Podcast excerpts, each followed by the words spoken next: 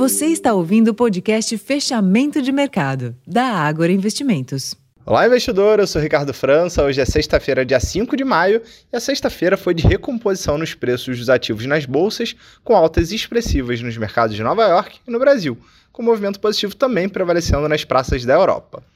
O ambiente de procura por risco foi visto ainda no mercado de câmbio, com o dólar perdendo força frente a uma cesta de moedas e contra o real. A moeda americana encerrou de em baixa de 1% aos R$ 4,94. Para corroborar com o cenário positivo, o petróleo ensaiou reação e subiu 4%, cotado aos 75 dólares o barril do tipo Brent. No fim, o Ibovespa tinha valorização de 2,9% aos 105.148 pontos.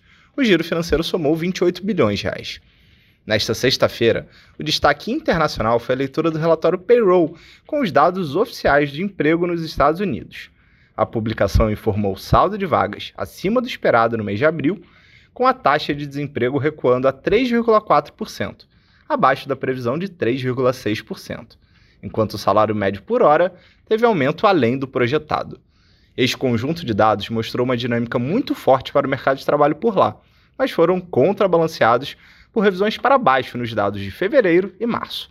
Neste contexto, os dados de inflação nos Estados Unidos, CPI, inflação ao consumidor, e o PPI, inflação ao produtor, esperados para a próxima semana, devem ser aguardados com ansiedade pelos investidores.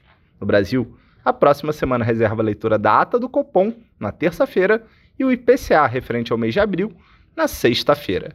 E para mais informações e conferir a análise dos balanços divulgados nessa semana, confira o nosso relatório Fechamento de Mercado, disponível no nosso site e também no nosso aplicativo. Uma boa noite e até a próxima segunda.